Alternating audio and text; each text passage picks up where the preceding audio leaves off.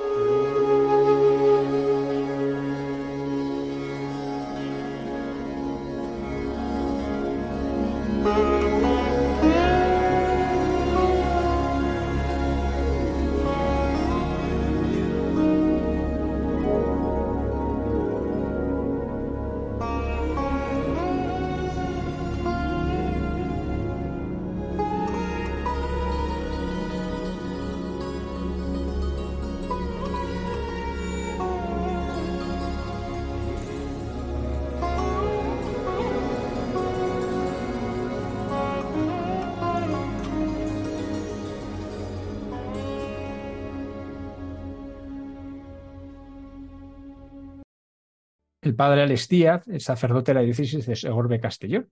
Hace cinco años dejó su parroquia para, para encaminarse a Calcuta, a la India. Esta noche nos acompaña para contarnos cómo está siendo esta experiencia de misionera. Buenas noches, padre Alex. Buenas noches. ¿Desde hace cuántos años eres sacerdote? Llevo sacerdote en enero a los 13 años. ¿Y cómo nace dentro de esta vocación la vocación misionera? La verdad es que también en mi, en mi camino sacerdotal de, de, preparación para el sacerdote ya estaba ese deseo misionero, ¿no? Y la verdad es que, pues de una manera o de otra, fue a partir de veranos, veranos con proyectos de misión, ¿no? Voluntariados, luego también en el día a día en la parroquia, pues esa apertura hacia esos deseos se concreta también en Cáritas, en, en, diferentes tipos de actividades con jóvenes, ¿no?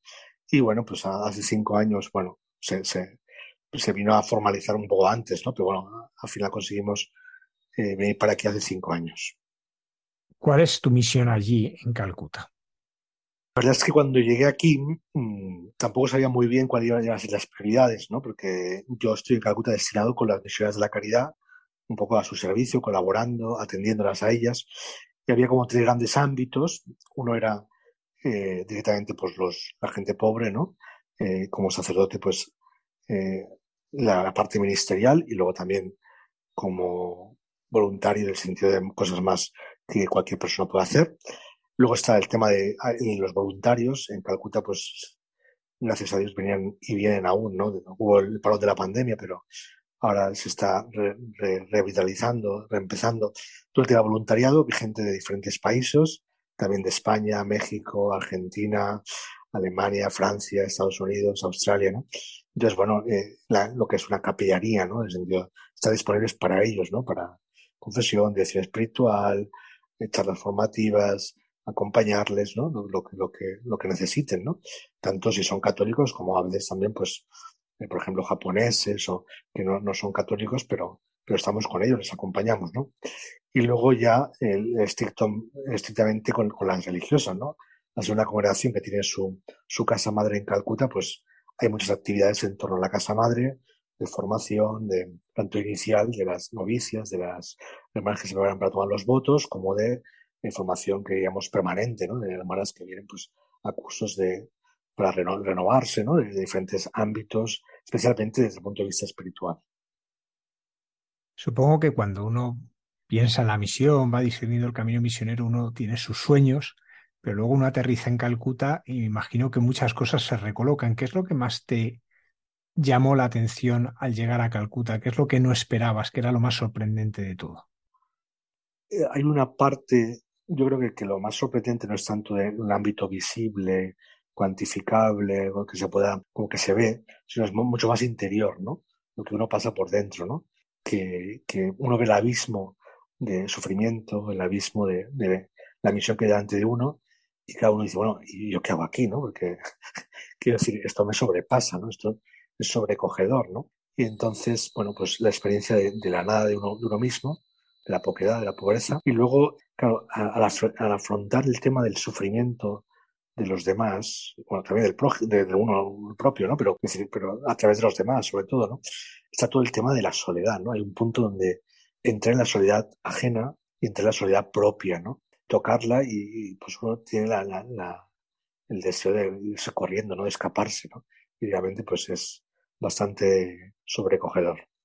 Tú has sido eh, párroco, has estado allí en tu diócesis en Castellón, tú has estado con tu gente. Cuando llegas allí de repente es verdad que te encuentras una pluralidad de lenguas, de religiones, de vivencias. ¿Qué es lo que a ti te está aportando este encuentro con personas tan distintas? Yo, después de cuando la gente me ha ido preguntando a lo largo de estos, años, ¿no? Pues cómo estás, cómo estás, ya, ya has aprendido la lengua, ya, ¿cómo? Te, te viene siempre, o sea, tengo la sensación de, de, acabar de llegar, de que llevo un mes. Es decir, son, es tanta riqueza humana, especialmente humana, ¿no? Pero humana en el sentido cultural, de todo, ¿no? Que, que es como constantemente es, ¿no? Está, entonces, eh, claro, eh, por un lado, sí que pues vas enriqueciéndote en el sentido de conocer mejor la lengua, conocer mejor la India, costumbres, costumbres religiosas, fiestas hinduistas, costumbres musulmanas, ¿no? Pero al mismo tiempo, de lo poco que has conocido, te das cuenta de lo que, te falta por conocer, ¿no? Y, y, leía estos días una carta de Madre Teresa de, para el 50 aniversario de la independencia de la India, ¿no? Que decía, la gran, la gran riqueza de India, ¿no? Pues podríamos hablar de sus montañas, de tal, de lo cual, ¿no? De cosas geográficas, de cosas, pero al final son sus gentes, ¿no? Y yo pues creo que son sus gentes lo que, lo que más me conmueve, en expresión de Madre Teresa, our people, ¿no? Nuestra gente. Padre Alex, nos has mencionado lo que es el encuentro con el sufrimiento. Tú, uno de los contactos que tienes son con los moribundos, con los que ya están a punto de fallecer. ¿Cómo experimenta uno la misericordia de Dios en esos momentos? La verdad es que eh, podemos decir que, las, los moribundos en casa de las hermanas es como algo totalmente especial, ¿no?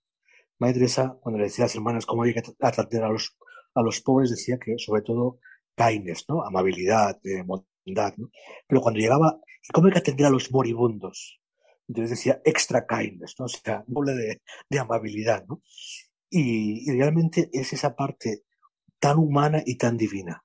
Hay que atenderles con, ¿no? Eh, con, con, con, un exceso de humanidad, para atenderlos sobrenaturalmente, para atenderles, para abrirles a la fe, para, para acercarles a Dios, es, es con, con mucha humanidad, con mucho cariño, ¿no? Y, y bueno, al mismo tiempo uno tiene el, el, el desafío el, ¿no? De, de, no acostumbrarse.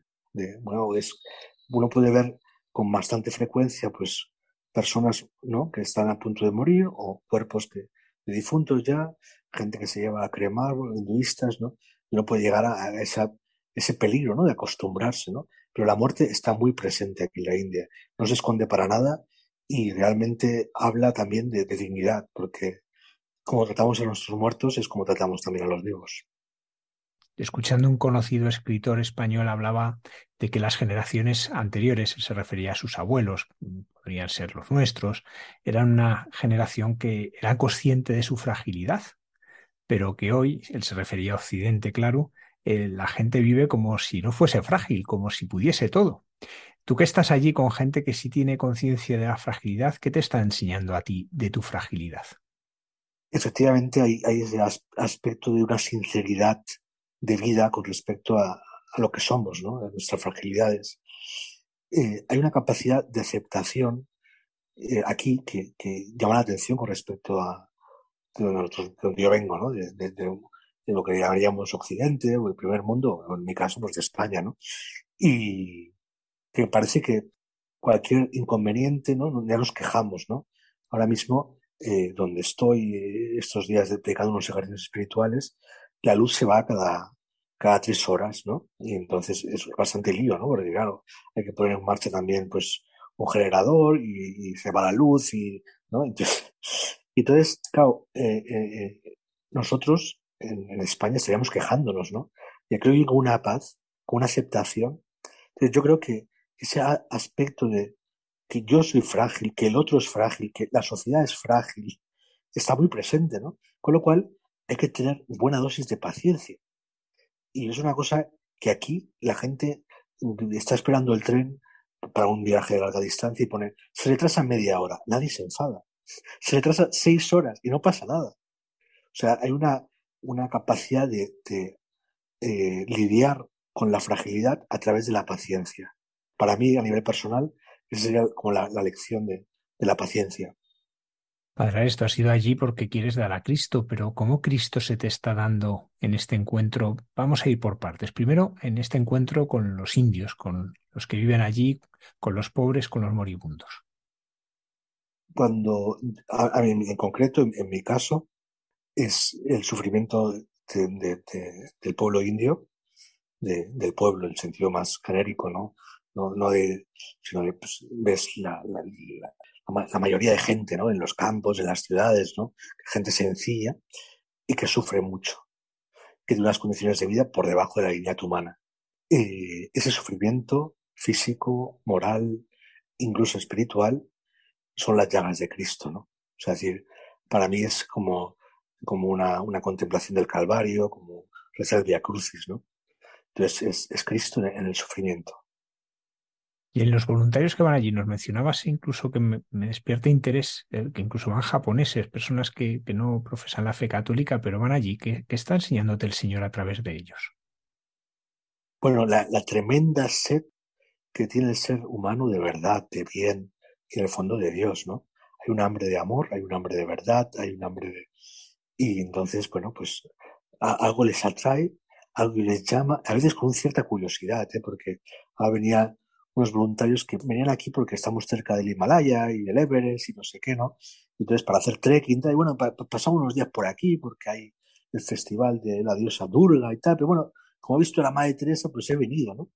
Y cuando luego va contando y te das cuenta de que ahí la abuela está rezando para que, para que se encuentre con Dios en Calcuta, ¿no? Entonces, bueno, es como, hay una historia que nosotros vemos, pero la historia real es la que no vemos. Esa historia de la providencia de Dios que está llena de cosas que aparentemente son coincidencias, pero, pero no son coincidencias, ¿no? sino son providencia, ¿no? no son cosas casuales, sino son con una causa, que, es el Señor que está llevando la historia y la, y la vida de cada uno. ¿no? Y, y, la gente, pues, en, busca en Madre Teresa, en las hermanas, ¿no? algo, algo, ¿no? y a veces puede ser una cosa muy genérica, pero claro, poco a poco, ese contacto, especialmente con el mundo del dolor, es como que, el Señor les toca. ¿Y cómo se te está mostrando el rostro de Cristo a través de las hermanas a las que atiendes? Pues curiosamente, eh, no sé cómo explicarlo, en el sentido, pues, digo, hay una dificultad para explicarlo, ¿no?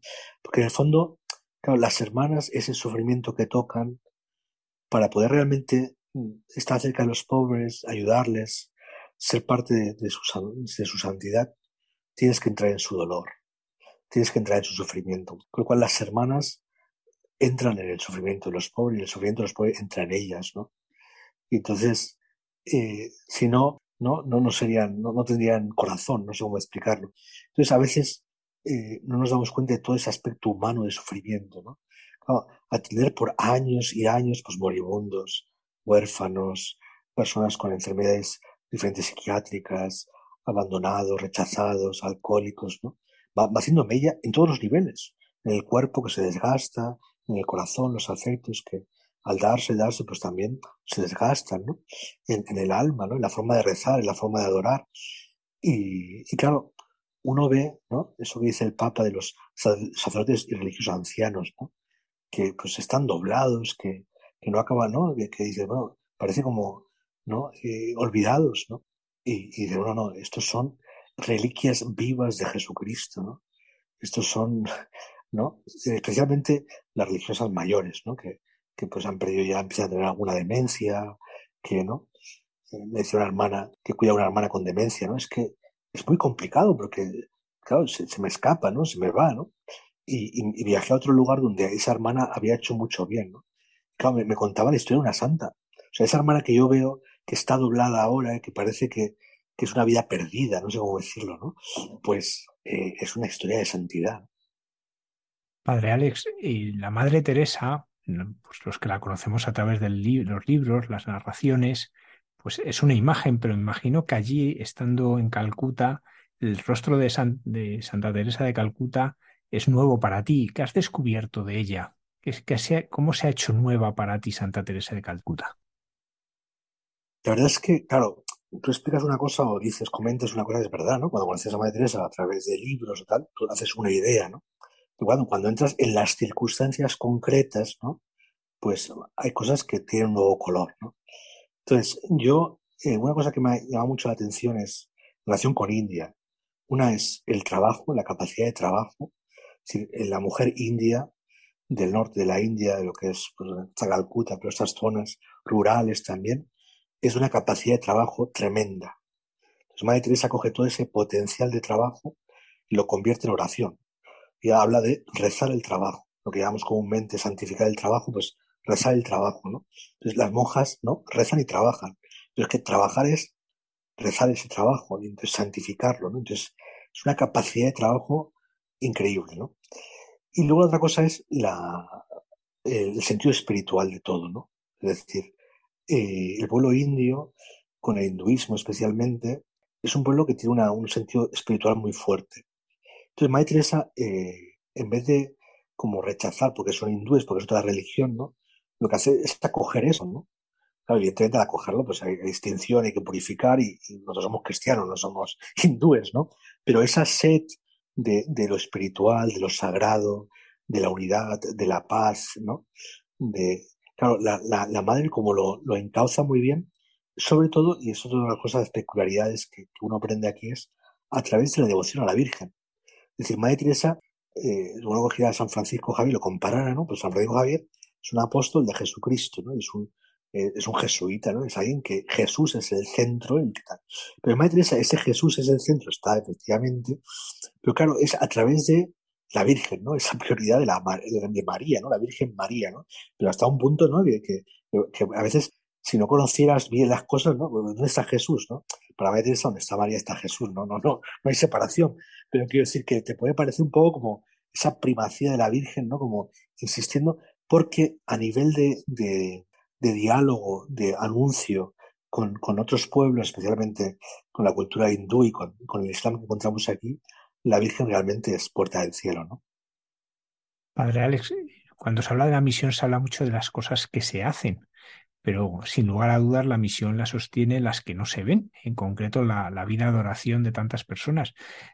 ¿Cómo a ti te ha cambiado tu oración la misión? Yo a veces también comparo, ¿no? Con cuando estaba en España, en una parroquia. Y, entonces, por un lado, hay cosas que son muy iguales. Decir, al final, pues el cura tiene que rezar, estando en una parroquia, estando en la misión, estando en una capellanía, ¿no? Entonces, hay una parte que, que yo diría que es muy, muy similar, ¿no? Es decir, al final, la celebración de la Santa Misa Diaria, eh, el rezo del Santo Rosario, la liturgia de las horas, ¿no? la oración personal, ¿no? efectivamente. Otra cosa es los tonos, los tonos que va adquiriendo, ¿no? Entonces, eh, el, eh, por ejemplo, el contacto con, con la, la, gente, con su sufrimiento, ¿no? Pues, como dice el Papa Francisco, ¿no? Que llevas los rostros a la oración, ¿no? Que pasan por, por la cabeza esos rostros delante del Señor, ¿no? Señor, pues, esta gente, ¿no? Esta gente que, que humanamente eh, están descartados, es que nadie piensa en ellos, es que no, no son nada, son un número, y a veces ni un número, ¿no? Eh, entonces, eh, esa parte de como de intercesión, de no, pues está ahí. Luego también en el sentido del trabajo con religiosas, pues todo el tema de a veces pensar, ¿no? Que, que todo el tema de conventos y a veces están muy abandonadas. la misión de la caridad está en, países de misión muy complicados y realmente a veces tienen muy grandes dificultades. Me contaban una hermana que, que, que estuvo preparando sus votos finales, que está en Cuba, que claro, tienen una misa al mes, que viene el obispo a celebrar misa y a confesarles, ¿no? Entonces, claro, eh, todo eso uno le, afecta, ¿no? Pensar en el sufrimiento de, esas monjas, ¿no? Que no tienen atención espiritual ordinaria, no sé cómo explicarlo, ¿no? Y luego, pues, ese mundo del voluntariado, pues esa gente que viene buscando, ¿no? Y que viene buscando porque en su, en su mundo diario hay un gran vacío, hay un gran vacío. Claro, y eso tú, llevas la oración. Eso es lo que tú llevas contigo, ¿no? Tú, las almas que tratas, ¿no? Las almas que quieres. Padre Alex, sabemos que para las misioneras la Eucaristía es fundamental, aunque a veces, como nos acaba de decir, por desgracia, muchas se ven privadas de ella por el lugar, los lugares en los que están. ¿Cómo está siendo para ti vivir la Eucaristía?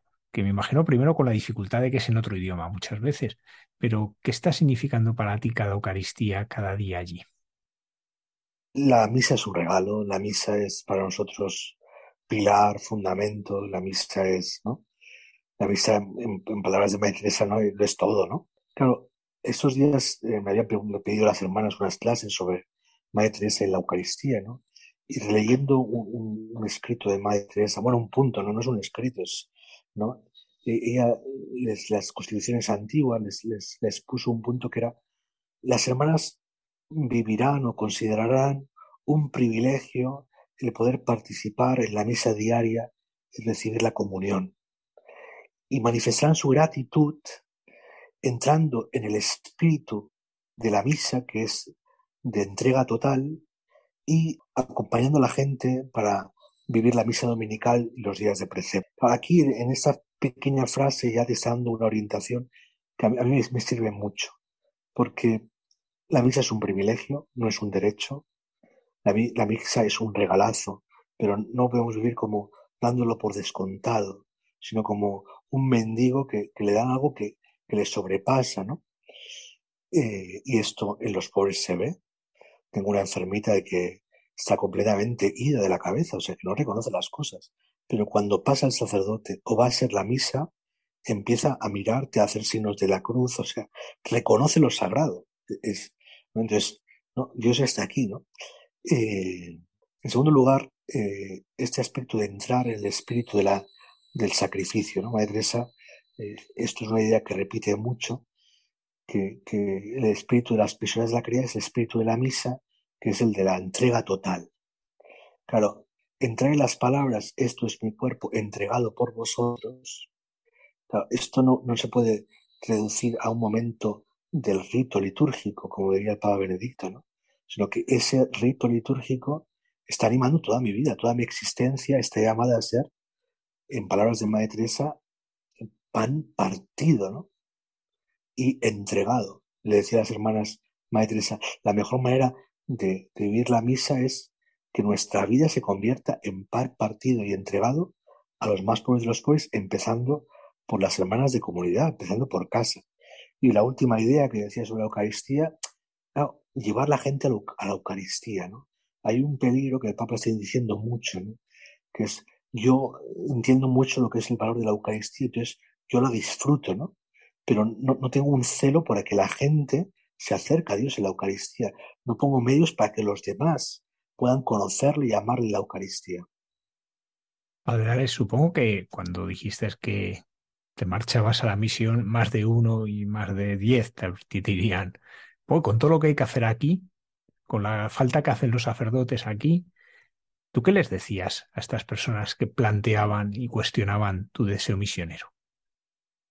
Efectivamente, hay muchísimas necesidades en todos lados. Y en España también, ¿no? Y en medio de de Castellón también. O sea, no es que sobren curas en ningún lado, ¿no? Lo que pasa que el Señor es el que nos da la sorpresa, nos llama y, entonces, bueno, le seguimos, ¿no? No, no es porque simplemente es un gusto personal, sino hay alguien que nos esté llamando. ¿no? Y efectivamente, podríamos empezar a comparar y dónde hace más necesidad y tal. Yo creo que uno tiene que estar donde Dios le llama, ¿no? Y porque Él es el que sabe realmente para qué nos ha formado y para qué nos llama. A nivel de necesidades, las necesidades que yo veo en la India son tremendas. O sea, eh, son comunidades cristianas sin misa. Hay unos cristianos que se llaman bueno, se llaman, les, llaman a veces los curas, pero no, nuevos cristianos, pues son conversos de hace menos de 50 años esas comunidades. Y se llaman cristianos de misa mensual, ¿no? Porque el cura solo se puede acercar una vez al mes, ¿no? Por lo cual aquí, pues, eh, efectivamente, en España hay unas necesidades, aquí hay otras. Pero una cosa que a mí me ayudó mucho fue cuando estaba preparando para venir y tal, y, y este tipo de, de, conversaciones de gente que te pueda preguntar. Eh, entonces, es como quitarle un cura a un sitio donde hace falta. Eh, fue una respuesta, bueno, una, una, respuesta, una idea que Madre Teresa enseñaba. ¿no? Madre Teresa decía, cuanto más tenemos, menos damos, y cuanto menos tenemos, más damos. Eh, normalmente los más generosos de la parroquia son la gente que menos tiene. El padre de familia numerosa que está lleno de líos eh, es el que te ofrece ayudarte, ¿no? Si este no tiene tiempo, ya tiene suficiente con los niños, pues no, él saca tiempo para atenderte, ¿no? O gente que por diferentes ocupaciones está muy liada, pero, padre, si necesita cualquier cosa, llámeme, ¿no? Pues un poco esa mentalidad creo yo que, teníamos que entender la misión, ¿no? Que nunca dar es, es perder. Es cuanto, y, y que no es una excusa el no tener para no dar, sino justamente cuanto menos tienes, más das. Padre Alex, si tuviese que resumirlo en pocas palabras, ¿Qué es lo más hermoso de ser misionero y qué es lo más difícil? ¿Qué es lo más hermoso y qué es lo más difícil? ¿Qué es lo más hermoso de ser misionero? Yo creo que es lo mismo que ser cristiano, es decir, Jesucristo, ¿no? Es decir, al final eh, se dijo que la parte, la parte más con respecto a la misión, ¿no? Pues eh, Jesús tal como viene, ¿no? Pues en mi caso a través de esta gente, ¿no? Con esos idiomas, con esas costumbres, con esas formas, ¿no? Le preguntar a la Madre Teresa, ¿cuál es, eh, cuál es la persona más importante? Y decía, pues la que tengo delante de mí, porque es Jesús, para mí. ¿Y qué es lo más eh, difícil, lo más complicado? Eh, bueno, pues aguantarme a mí mismo.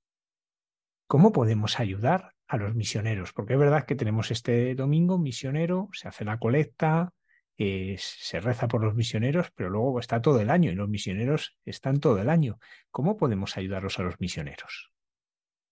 A veces se, comentan como tres grandes vías, ¿no? Hoy día en el se habla, pues, eh, la oración, luego el voluntariado temporal que la gente hace y luego la ayuda económica, ¿no? Yo creo que, que los misioneros necesitan lo que necesita todo el mundo, ¿no? Es decir, que nos demos. Es decir, yo, la Madre Teresa cuando le decían, voy a buscar dinero para usted, le decía, no, yo no quiero tu dinero, yo, no necesito tu dinero. Yo quiero que, que, te quiero a ti y quiero es que tú te des, ¿no? Que tú te des. Entonces, cuando tú te das, pues das tu tiempo, das tu dinero, das, ¿no? Por ejemplo, ¿no? Este voluntariado de Radio María, ¿no? Una radio que se mantiene con gente que da tiempo. Y dar tiempo significa dar dinero. Porque claro, el tiempo tiene un valor, ¿no? Pero ¿qué, quedan? Pues se dan a sí mismos, ¿no? Pues yo creo que, que, que la respuesta de quién, qué pueden dar, eh, la respondes tú mejor que yo, creo. Padre Alex Díaz, muchísimas gracias por compartir su testimonio misionero en Calcuta. Todos los que escuchamos este programa encomendamos su persona y su misión, pidiéndole al Señor que le acompañe. Pues nada, muchas gracias y muchísimas gracias a Radio María. ¿eh? Gracias por vuestra labor. Dios os bendiga.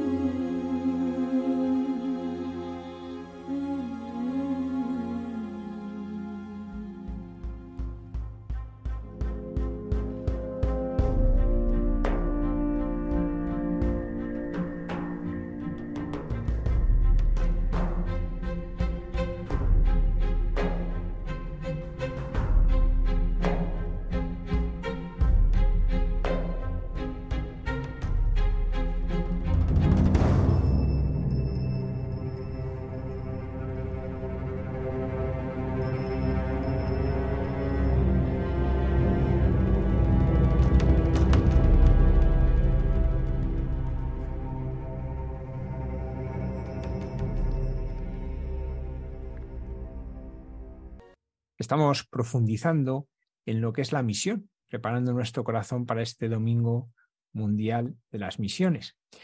Y para eso hemos querido entrevistar a unos misioneros laicos, en concreto a Juan Franco Hiraldo y a Paula Arizcún Zúñiga. Ambos son matrimonio y han estado en misión. Y esta noche nos acompañan para conocer la figura de los misioneros laicos diocesanos. Buenas noches, Juan. Hola, Javier. Bueno, lo primero, felicidades porque sabemos que Paula está a puntito de dar a luz. Sí, sí, está a punto a punto. Salió de cuentas el lunes, así que ya lo que, lo que, lo que el Señor quiera. ¿Es vuestro primer hijo? Sí, el primero. Muy bien, Juan, pues muchas felicidades. Pues vamos, eh, en primer lugar me gustaría que explicases qué es un misionero diocesano laico. Pues mira, eh, un misionero diocesano laico eh, en el fondo es una persona no, consagrada, es decir, sin, que no es cura ni monja, que eso es lo que es un laico, y, diocesano lo que quiere decir precisamente es que le envía a la diócesis como, como misionero. Bueno, en resumidas cuentas, un misionero diocesano laico es simplemente un, un una, una, persona no ordenada que tiene la misma misión que tenemos todos, pero que está llamada a, hacer, a realizarla en otro país, en otro sitio, lo que se llama agentes, es decir, pues fuera de, nuestra, de nuestro mundo que, en el que hemos nacido. Eh, en el fondo eso, pues un misionero laico es alguien que quiere llevar la luz de Jesucristo a los lugares donde, donde no la hay. Juan, ¿cómo nace en ti este deseo de la misión? Bueno, pues esto viene casi, casi desde pequeño. ¿eh? Bueno, sí, yo desde joven, desde que tenía, eh, pues eso, 15, 14 años, siempre tenía como esta inquietud, ¿no? En, la parroquia, siempre que organizaban cualquier actividad misionera, a mí me llamaba la atención, yo quería apuntarme, empecé, yo soy de Madrid, pues empecé a ayudar en la, en la Casa de las Misioneras de la Caridad y, y bueno, veía cómo vivían los, los misioneros que conocía en Madrid y me llamaba la atención. Y bueno, pues según iba, iba creciendo, iba teniendo también experiencias de misión, tanto en, eh, dentro de Madrid como en otros países, y, veía como que eso enganchaba conmigo. Era que, el Señor que me, está intentando decir algo más detrás de, todo esto. Estuve en, eh, en, Marruecos, estuve en la India y, veía como la necesidad que había de, Dios más allá de nuestras fronteras y eso a mí me, llamaba la atención. Entonces, bueno, yo creo que esos fueron un poco los, los comienzos de, esta vocación tan bonita y, y bueno, que nos ha llevado muy lejos. Al final, cuando conocí a Paula, que fue una experiencia de misión precisamente, eh, que ella también tenía, pues eso, un camino parecido al mío, decidimos un poco pues rezándolo, oye, igual podríamos dedicarnos a esto, o, los primeros años de, del matrimonio, dedicarlos a la misión, entregarlos al Señor de alguna manera. Y bueno, poco a poco y en la oración se fue concretando todo esto hasta nuestra misión en Sierra Leona. Juan, entiendo que tú siempre has tenido fe, pero ¿ha habido algún momento en tu itinerario vital en que has hecho una experiencia más fuerte de Jesús, de su rostro vivo? Sí, bueno, eh, yo, o sea, bueno, siempre, siempre, como dices tú, eh, he vivido dentro del ámbito de la fe, ¿no? Para mí la fe es algo muy, muy personal y, y muy característico. Es verdad que en los primeros años eh, pues de la juventud, ¿no? de universidad, tenía un, tuve un encuentro muy grande con el Señor, sobre todo en la parroquia, en la parroquia de Madrid, San Fulgencio y San Bernardo. Ahí, ahí me enamoré del rostro de Jesucristo, en la, en la comunidad, ¿no? en las actividades que hacíamos, en, en, las amistades tan grandes que formamos que siguen hasta el día de hoy y, y en los grupos de oración y, y, entonces a partir de ahí yo decidí entrar en, el seminario porque creía que el Señor me llamaba por ahí. Esos años fueron unos muy bonitos de discernimiento en el que yo eh, me enamoré de Jesucristo perdidamente del todo. Y bueno, pero con el discernimiento de, propio del seminario vi que yo lo que quería era entregarme al Señor, pero ese no era mi camino. Y Dios puso en mi camino más tarde a Paula, donde se concretó todo. Entonces, ha sido un proceso largo, pero de, yo creo que sí, de, encontrar el rostro del Señor en personas, en acontecimientos, en oraciones muy concretamente, que, bueno, pues que han sostenido mi fe hasta ahora. Juan, me gustaría que nos hablases un poco de tus experiencias misioneras previas que nos has mencionado, tanto en Marruecos, en Tánger, como cuando estuviste en la India, en Calcuta. Eh, ¿Qué tienen de similares y qué tienen de distintas estas experiencias?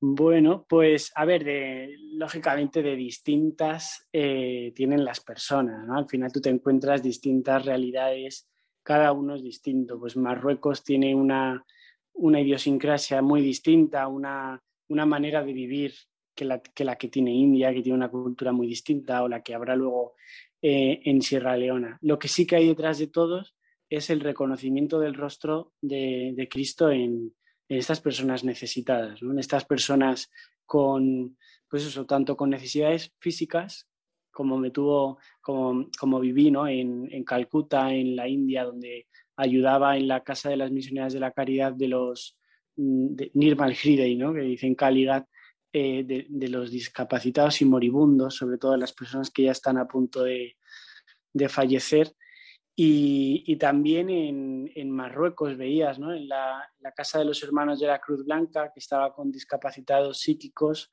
eh, pues como detrás de, la inocencia igual de, esta, de estas personas o, o, de la manera tan distinta que tienen de vivir, como ahí estaba el Señor llamando y diciendo, aquí estoy, tengo sed, eh, me presento a ti en este, en, este, en este hermano tuyo, en esta persona que te necesita, abrázame.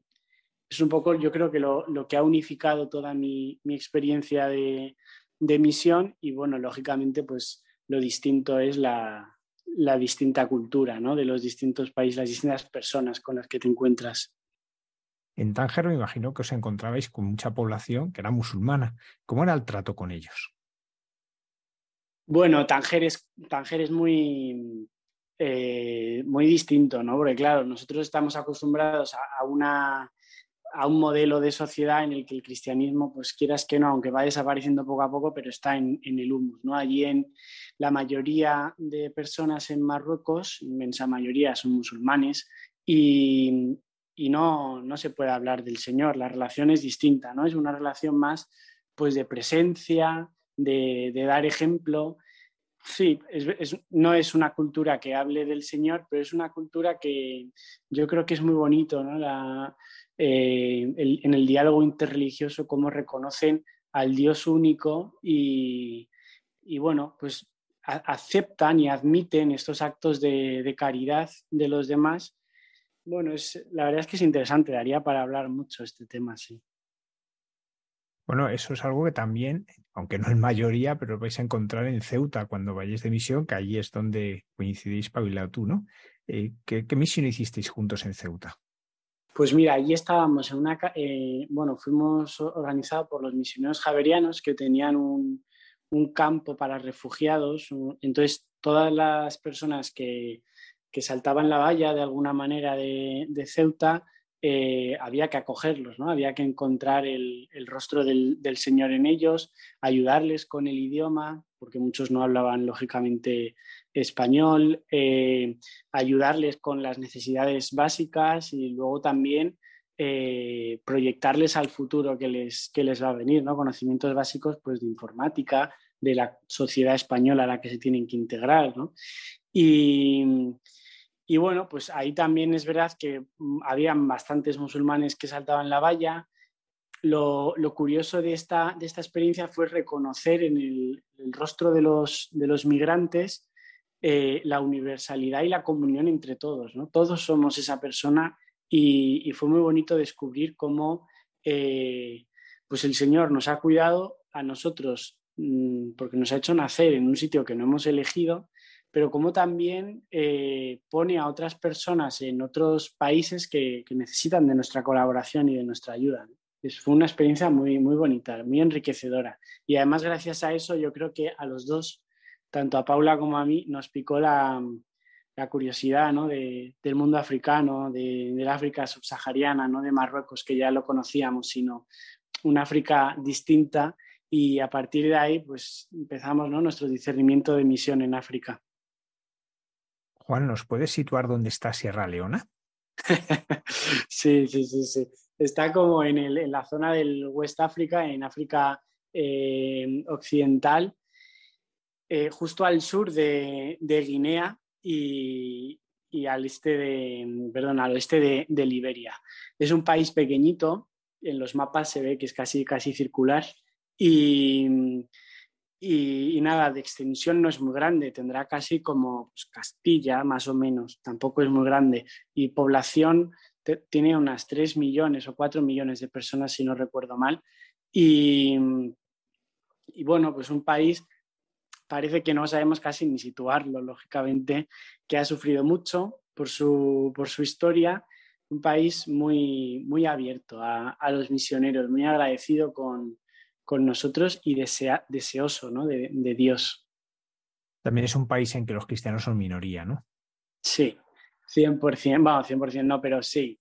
La inmensa mayoría de población es, musulmana, un, un 70% más o menos, Luego hay otro 10, 15% que son, que son cristianos, que no quiere decir católicos, sino que conviven protestantes y, católicos. Y, luego un 20% más o menos, aunque en realidad es más, de población eh, que tiene sus propias religiones ¿no? ancestrales y con religiones eh, pues tradicionales de ellos. Viven mucho bajo la, la, tribu, ¿no? Es lo más importante. El chief, el jefe de la tribu, es el que ordena un poco la vida. Y luego es verdad que hay muchos musulmanes y cristianos, pero todos tienen al final ese, ese arraigo cultural, lógicamente, ¿no? Muy, muy, muy arraigado en ellos, sí. Juan, hay que decir que Paula es pamplonica, con lo que eso significa de llevar en el ADN lo que es la misión, ¿no? Porque en su caso está en el ADN, ¿no? En todo Navarro sabemos que late un misionero. Eh, ¿Cómo os preparasteis para esta misión? Os casasteis en 2020, comienza este proceso de discernimiento, ¿lo veis? ¿Cómo, os preparáis para ir de misión a África como matrimonio? Bueno, primero nosotros en el noviazgo ya empezamos en, distintos grupos en, Madrid, en la diócesis de Madrid, que fue la que nos envió. eh, porque vivíamos en Madrid en ese momento. Bueno, pues ahí empezamos en los grupos que tiene la delegación de misiones eh, para este discernimiento en concreto, ¿no? para la misión, y también en un grupo misionero que se, que se formó a partir de la experiencia en Ceuta con los misioneros javerianos. Eh, a partir de ahí, bueno, también nos pedían, cosa que es lógica, unos mínimos conocimientos teológicos para ir a la misión. Yo ya los había adquirido por mi formación en el seminario pero Paula tuvo que hacer un curso en la Universidad de San Damaso de misionología y, luego, por supuesto, pues con mucha oración y con mucho diálogo entre, entre nosotros y con nuestros directores espirituales, el Señor, ver qué es lo que quería Dios de nosotros. Y, entonces durante el noviazgo ya nos íbamos preparando porque la idea era, en cuanto nos casásemos, eh, irnos de, de, misión, ¿no? ofrecer esto. Pero llegó la pandemia en medio el coronavirus que todos conocemos y, bueno, pues se, acabó aplazando y durante todo ese año que, estuvimos viviendo extra en Madrid, seguimos la formación como si hubiese sido un año más. La verdad que eh, nos vino muy bien ese año para, sentarnos en la, en la vocación y finalmente el, el septiembre del 21 viajamos a Sierra Leona. Bueno, Juan, lo primero, me gustaría que nos contases eh, qué realizasteis en Sierra Leona, cuáles eran vuestras actividades y cómo era vuestro modo concreto de misionar. Bueno, muchas y muy distintas, la verdad. Nosotros íbamos un poco con la idea de, ponernos al servicio de la diócesis, ¿no?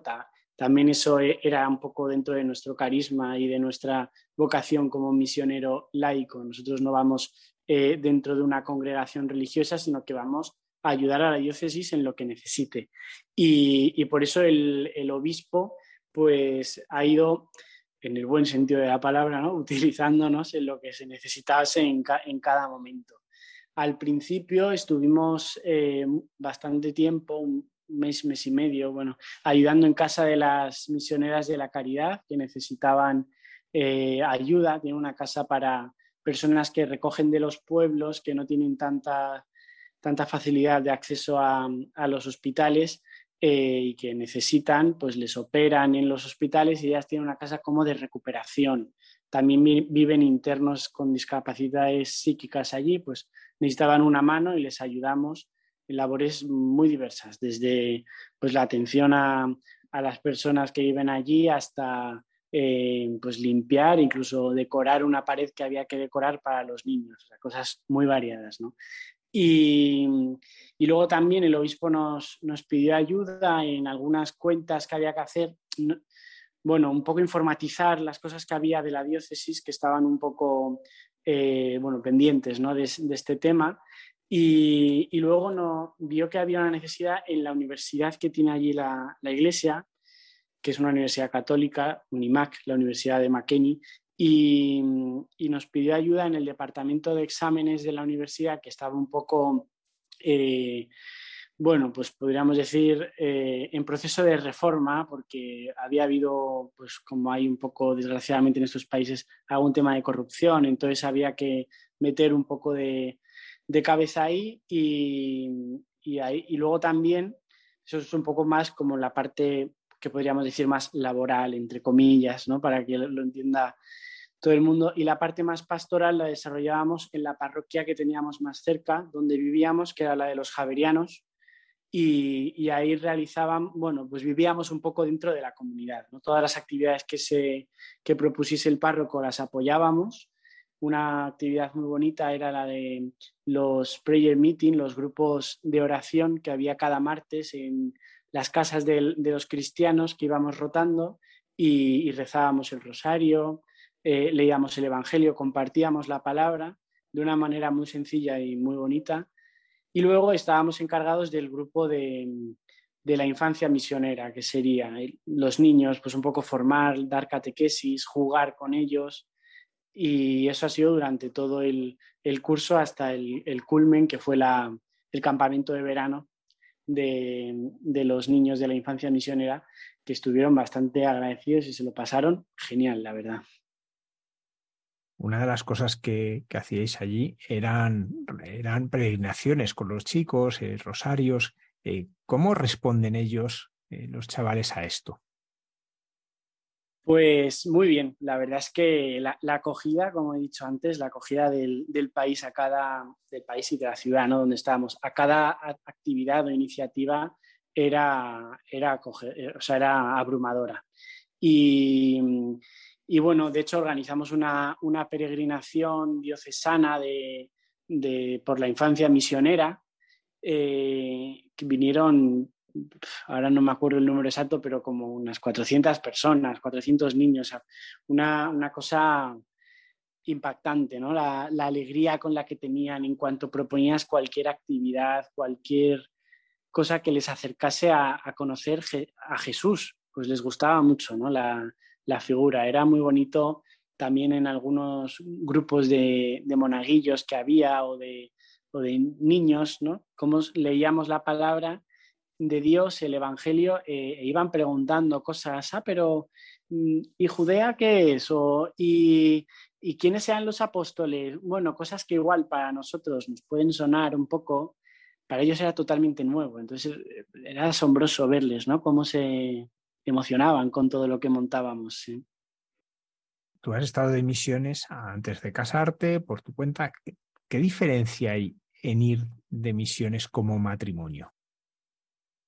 Pues bueno, yo, claro, lógicamente lo, he vivido de una manera especial, ¿no? Esta misión con Paula ha sido algo la mejor de mi vida, lo mejor que he hecho. Porque es verdad que en el, en el matrimonio tienes el don, el don tan grande, ¿no? Que es el matrimonio de, la gracia de Dios en el otro y, que puedes descansar mucho. Muchas veces llegábamos a casa eh, de toda la misión y compartíamos el día, tú cómo has vivido esto, yo cómo lo he vivido, o no sé, en el mismo trato nos ayuda mucho como matrimonio a, saber uno del otro, a, complementarnos mucho, porque estábamos 24 horas juntos, o sea, trabajábamos, hacíamos todo juntos, ¿no? Y, y, yo creo que, que luego era, era muy bonito como la, el ejemplo para la gente de allí. Allí es eh, los matrimonios no se viven como aquí. El matrimonio es algo un poco más eh, contractual, más de derecho, ¿no? Ellos se casan un poco porque hay que casarse y se casan entre familias. Bueno, al principio igual sí que hay amor, pero bueno, pues es un poco por las responsabilidades que tiene cada uno. Pues igual el, eh, el padre tiene que trabajar, la madre tiene que, cocinar y los niños tienen que ir a por el agua. Se me ocurren cosas que, que hacían en el día a día y, no es, para que funcione la sociedad, no es por, no es por esta vocación de, al amor tan grande que es el matrimonio. Y, ellos que nos veían siempre juntos, caminar juntos, andar juntos, pues yo creo que se preguntaban otra manera de, vivir, ¿por qué viven estos así? Y es, eso en el fondo es el misionero, ¿no? Porque lo han dicho muchos santos a lo largo de la historia, tú puedes predicar y puedes hablar y puedes enseñar, pero al final el gran testimonio pues son los actos, es como cómo nos relacionamos con los demás. Juan, ¿cómo ha cambiado tu relación con Jesús, la misión? Pues bueno, yo creo que ha, seguido profundizando mucho ¿no? en, esta, en este primer amor que podríamos decir que hablábamos antes desde la parroquia y cuando era, cuando era joven. Ha crecido, ha crecido y, y sobre todo yo creo que he descubierto a un Jesús eh, muy, muy vivo. No es algo teórico, no es algo. Es un Jesús que, se hace presente en los acontecimientos de verdad, ¿no? Y que, y que pide, pide la ayuda de, todos desde la necesidad. Y eso, lógicamente, es, es igual en, Sierra Leona que en, la India, que decíamos, que en Marruecos, que, que en España, ¿no? Esto es así. Un Jesús que, que, está vivo y que necesita de, nuestra ayuda y que viene a nuestro, encuentro. Eso es muy bonito porque muchas veces pensamos que la misión, en todo esto, como que somos nosotros los que hacemos, ¿no? Las cosas, pues hay que hacer esto, hay que hacer lo otro. No, no, a mí he descubierto que al contrario, es él el que se me presenta en, en los encuentros. Yo no soy el que lleva la iniciativa en esto, es él el que va concretándose en los rostros de las personas que necesitan algo. Juan, me imagino que algunas personas te habrán dicho, pero ¿para qué vais a Sierra Leona con todo lo que hay que hacer aquí? ¿Tú qué les contestas? Bueno, eso a todas horas. Bueno, sí, pues les contesto, es verdad, hay que hacerlo aquí, empezad, empezad a hacerlo, ¿no? A mí el Señor me ha llamado en este, en este momento de mi vida a, la vocación a gentes, es algo que, que, se ha rezado mucho, que, que, está más que contrastado por, por la Iglesia, por lo tanto yo tengo la seguridad de que eh, eso es algo que, el Señor quiere para mí en este momento. Si tú crees que hay mucho trabajo aquí, pues me parece estupendo porque es verdad, lo hay, hazlo tú. y yo cuando vuelva también lo haré, claro que sí. Bueno, Juan, pues eh, como decíamos, estáis a punto de ver ya la cara de vuestro hijo, ¿cómo lo estáis viviendo? Pues con muchas ganas, la verdad. Ha sido otra de las bendiciones de la misión, otro regalo de, Dios que, bueno, pues, pues es, así, ¿no? Dios es misericordioso y bueno con nosotros y, en medio de la misión nos ha, nos ha regalado este hijo que, si Dios quiere, nacerá pronto. Juan se va a llamar como yo y estamos muy, muy ilusionados, muy ilusionados porque, porque llegue, por verle y bueno, ojalá, ojalá sea misionero de mayor. Bueno, lo que Dios quiera, ¿eh? Juan Franco y Paula Arizcun, misioneros diocesanos en, Sierra Leona. Pues muchísimas gracias por haber compartido con nosotros este testimonio de la misión y de cómo ser familia en la misión. Muchas gracias. Muchas gracias.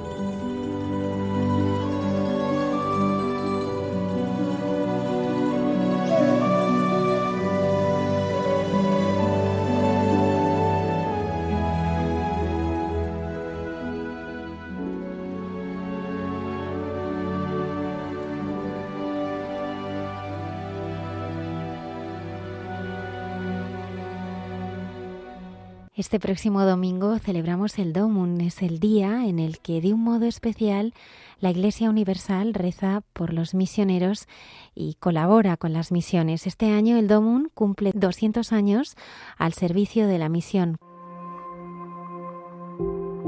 Fuimos las primeras religiosas que fuimos eh, tomadas por los eh, rebeldes.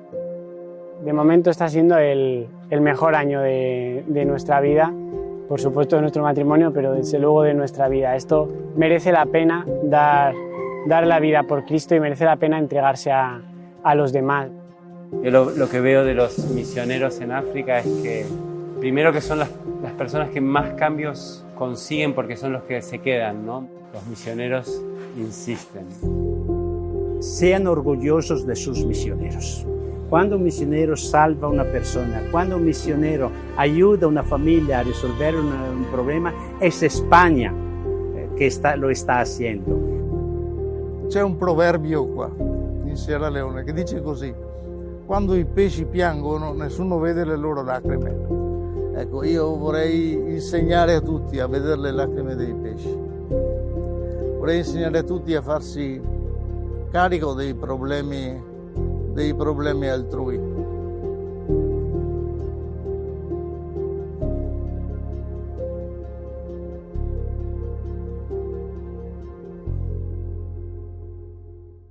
Muchas gracias a Juan y a Paula. Juan ha sido uno de los protagonistas de este vídeo.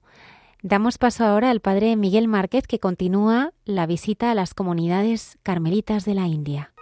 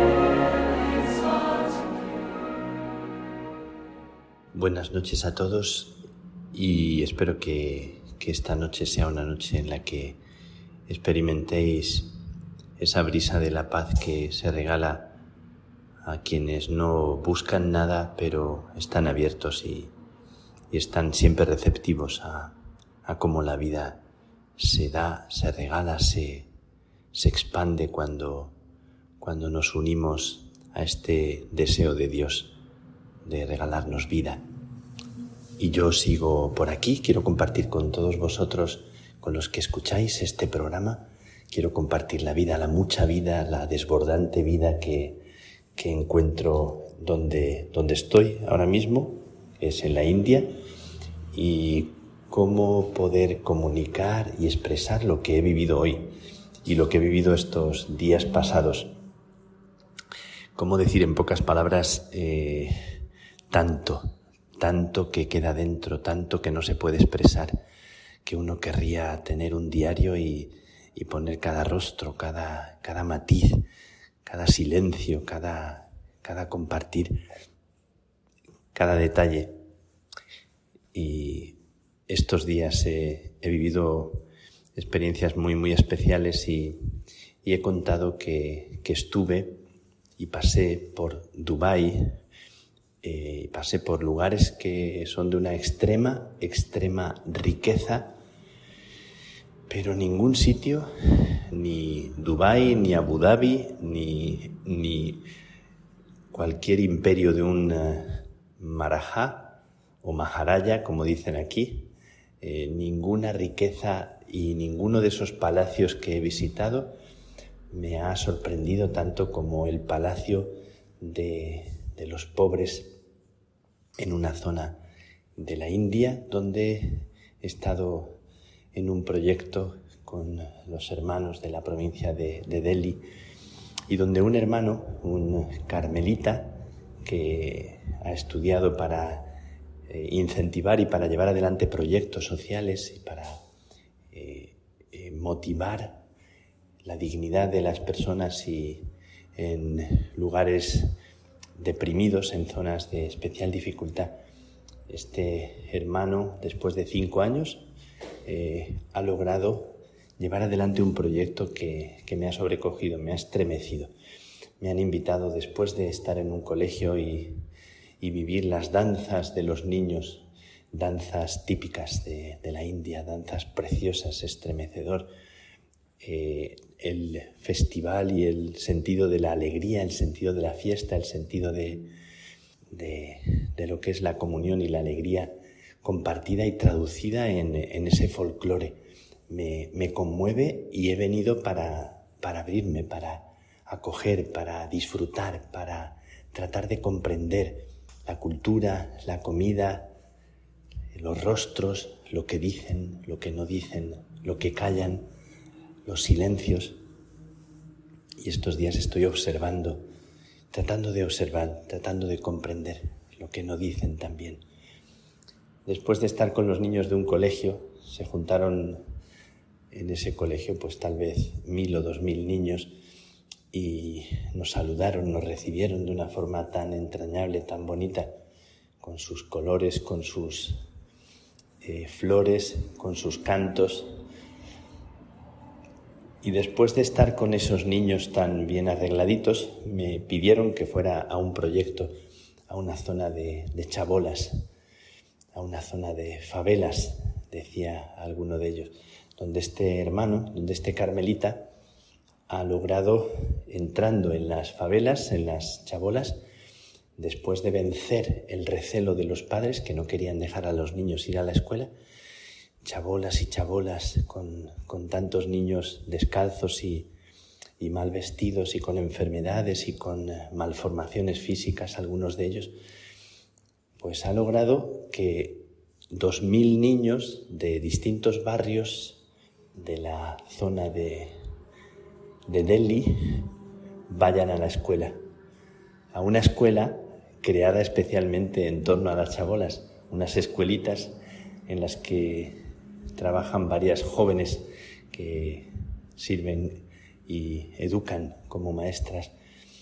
Y allí me encontré con ellos, con un grupito de unos 40, 50 60 niños, eh, se veía allí y se palpaba la pobreza en sus vestidos, en, su, en sus rostros, en, en su presencia, y se palpaba también la inocencia, la alegría, la frescura, y un grupito de, de jóvenes hicieron una danza muy bonita para darnos la bienvenida.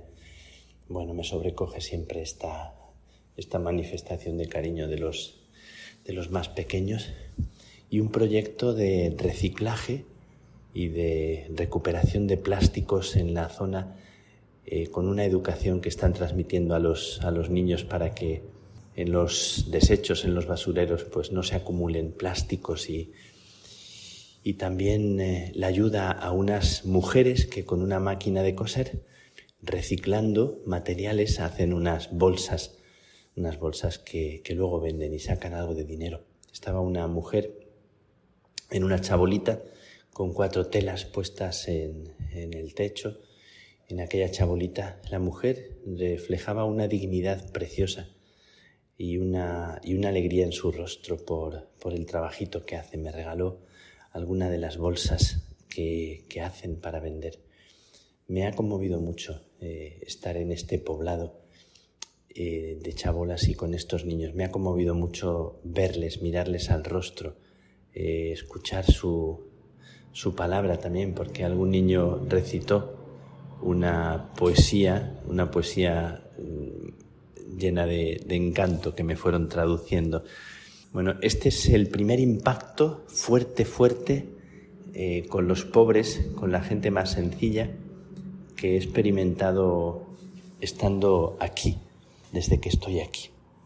Y hoy, hoy ha sido realmente una, una subida de, de emoción a un nivel muy, muy especial. Hoy era una sorpresa dentro de mi periplo, dentro de mi viaje, mis visitas a, a tantas regiones. Hemos visitado ya varias regiones del sur, del norte y hemos estado esta mañana y ayer en la mítica Calcuta en las calles de Calcuta. He podido pisar y comprobar lo que en las películas se ve y se observa. Eh, los rickshaw, los coches eh, en los que llevan dos, tres personas, algunos el conductor lleva una bicicleta, en otros es una moto, en otros es un cochecito y todo Calcuta está lleno de, de esta vida de las calles, de estas de estas tiendas, tienditas en las calles, de gente en las calles sentada, de pobres y, de gente llena de colorido y una ciudad efervescente, llena de, de vida. La sorpresa era que hoy por la mañana, tempranito, íbamos a decir misa en la casa madre de las misioneras de la caridad de Madre Teresa de Calcuta. Y yo tenía que decir la misa delante de las hermanas no imaginaba que la misa fuera para, para cerca de 200 hermanas, eh, con su sari y muchas en formación, un grupo grande, no sé si 30 o 40 de hermanas en formación con el sari blanco. Emocionante entrar y rezar en la tumba de la Madre Teresa de Calcuta, emocionante entrar en la casa donde, donde ella vivió, emocionante visitar su habitación su pequeñita habitación con su camastro, su oficinita con su mesa de madera y donde se reunía con el consejo y todos los recuerdos, fotografías, todos los recuerdos de ella. Bueno, sobrecogedor. Eh, la Madre General vino para saludarnos, que es la cuarta Madre General. Después de Madre Teresa de Calcuta vinieron otras tres. Esta es la, tercera después de Madre Teresa. Una mujer encantadora, eh, junto con la vicaria general, personas llenas de, una vida, de una sencillez, de una afabilidad eh, hecha de simplicidad. El saludo de todas las hermanas, nos acompañaron en el desayuno las dos maestras de novicias, la maestra y la vicemaestra, y estuvieron con nosotros todo el tiempo del desayuno, eh, preguntando, acompañando como con una familiaridad preciosa. La Eucaristía vivida con ellas, sentadas allá en el suelo, en la posición típica de Madre Teresa, con, eh, con los pies descalzos y atentas, rostros de multitud de lugares, rostros tan diversos, pieles más oscuras, pieles más claras, rostros orientales, rostros de Europa, rostros de tantos lugares. Eh, me ha sobrecogido mucho celebrar la Eucaristía con ellas y pensar en estas mujeres que, que dan su vida y que tocan la carne de Cristo, que tocan la herida de Cristo y la besan y limpian y lo hacen sin pedir nada a cambio y lo hacen dando su vida. Pues me ha conmovido mucho que cuando estaba dándoles la comunión pensaba sobrecogido que estaba tocando no solo el cuerpo de Jesús en la Eucaristía, sino que al tocar intencionalmente eh, tocaba con mis manos la mano de la hermana que, que recibía la comunión y pensaba en esas manos que son las manos de Jesús. Yo les daba a Jesús y tocaba también las manos de Jesús en cada una de ellas. Me, me ha sobrecogido profundamente el tocar las manos de cada una de las hermanas de tantos sitios del mundo y, sentir que lo que estaba haciendo era tocar, tocar a Jesús y tocar esas manos que cuidan y que, que levantan del polvo y que limpian y que, y que no piden nada y que no hacen ruido, que no buscan ningún honor, que no buscan nada. ¿Cómo dignifican nuestro mundo personas así? Así que el encuentro con ellas ha sido un encuentro precioso. Hemos hablado de las tres Teresas, de Teresa de Jesús, de Ávila. Les he dicho que soy de la tierra de Teresa de Ávila. Y les he hablado de Teresa del Niño Jesús, de Teresa de Lisieux, donde estuve hace pocos días y, les compartí mi petición en la habitación de Teresa de Lisieux, diciendo que no quiero nada, que solo quiero querer al Señor y que quiero ser un canal limpio para que Él pase. Y les he compartido también mi fe en que lo imposible es posible cuando, cuando ponemos nuestra pobreza al servicio del Señor. Al salir de la misa después de, del desayuno me he encontrado con la superiora general y me ha compartido también su sensación de pobreza y cómo cuando fue elegida también se sintió así tan pobre y que le dijo al Señor, aquí me tienes, aquí estoy aunque yo no me sienta nada y me sienta tan, tan pequeña. Ha sido como un momento de complicidad, un momento precioso de, compartir con ella eh, un sentimiento mutuo.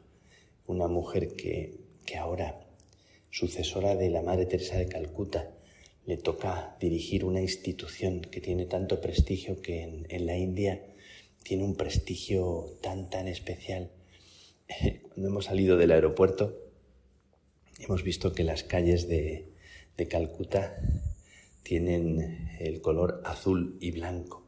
En muchos sitios el, color de la Madre Teresa ha inundado las calles. Es como, como una presencia sacramental en todas partes. Y las hijas reflejan esa sencillez, esa simplicidad, esa falta de artificiosidad bueno, yo he celebrado la Eucaristía, he predicado, he bendecido, se acercaban para, ser bendecidas, juntan las manos en ese gesto tan bonito que, que hace la gente. Me he encontrado con algunos pobres en algún momento, cuando te encuentras con alguna persona, la persona te mira, te miran con curiosidad y cuando tú juntas las manos en saludo de reverencia, eh, notas cómo se, se iluminan y juntan sus manos sintiéndose bendecidos. Me encanta hacer este gesto cuando me encuentro con alguna persona que mira con curiosidad, un europeo que, aparece o, un fraile si voy con el hábito en ese momento. Y cuando junto mis manos, eh, si hay pobres, si hay alguien en la calle o en cualquier sitio que te encuentras, junta sus manos. Los niños del colegio, hemos estado en varios colegios que han abierto los carmelitas de, de 2.000, 3.000 personas, 3.000 niños. Y los niños por la mañana, cuando hemos acudido al colegio y nos encontrábamos con ellos, juntaban sus manitas y nos saludaban con mucho respeto. Eh, Good morning, Father, decían los niños juntando sus, sus manitas. Me encanta ese respeto tan bonito de las personas que, que juntando las manos es como que unifican su ser para hacerte la reverencia. Y la costumbre aquí en, en Bengala, en la zona de Bengala, es una costumbre que te sobrecoge, que es cuando aparece alguien, te toca los pies y se toca su cabeza. Es una señal de reverencia, ¿no? de, de acogerte con, tocando desde la base de ti mismo y llevándose a su cabeza como eh, tu, propia, tu propia dignidad. Me, te sobrecoge porque yo me dejo hacer, como cuando te dan flores y te ponen un pañuelo en el cuello o te ponen una guirnalda de flores. Esto está sucediendo continuamente. Me honran como honrando al personaje ilustre que aparece o al que le dan la bienvenida, que esto no solo se hace con personas ilustres y sin embargo tú sientes que, la honra y la dignidad es la que ellos, la que ellos tienen y que, y que están esperando que, sea también regalada por tu, tu manera de tratarles. Bueno, estoy muy sobrecogido por todo lo que estoy viviendo y os lo comparto para haceros llegar mi emoción de esta mañana de celebrar en la tumba de la Madre Teresa de Calcuta, de dar la comunión a sus hijas, de saludar a la superiora general y a la vicaria general, de sentir su cercanía tan, tan amable, tan, tan sin ningún artificio y de tocar las manos de esas mujeres que curan las heridas y que, y que son manos que para mí son eh, sacramento de la presencia del Señor. Os regalo este sentimiento, no me lo quiero guardar para mí y os comparto mi, mi viaje por la mítica India por Calcuta y ahora donde me encuentro, al lado de, Nepal y al lado de China, en la zona más al nordeste de la India, con unos frailes que han venido de, muy distintos lugares, haciendo viajes, algunos de 18 horas en el coche. Ayer se presentaron los, los jovencitos que están estudiando y viajaron tres horas, un grupo de unos 20 jóvenes estudiantes, muchas vocaciones, eh, jóvenes estudiantes que venían haciendo tres horas de viaje para saludarnos al padre que viene conmigo y a mí durante cinco minutos, hacernos una foto, saludarnos, ponernos las guirnaldas, eh, mirarnos con esa cara tan, tan bonita, tan fresca de jóvenes que, que te miran con ojos abiertos como, como saludando a alguien que, que para ellos es importante y, y vinieron después de, tres horas de viaje para cinco minutos y regresarse de nuevo. Sobrecogedor, emocionante y no tengo palabras. Doy gracias a Dios por todo esto, por la gente que, que siendo tan distinta muestra eh, la dignidad y quiero bendecir. Vengo para bendecirles y os pido que les bendigáis en vuestro corazón. Gente tan diferente y tan hermanos. Abrazamos la carne de la gente más herida y lo hacemos con esta gente de cultura milenaria y de una cultura tan llena de profundidad, tan llena de vida. Gracias, que Dios les bendiga, que Dios os bendiga a vosotros y, nos haga a todos saber escucharnos por dentro, saber reconocer el, el sacramento de la vida de cada persona que está llena de brillo, llena de dignidad. Un abrazo, que Dios os bendiga.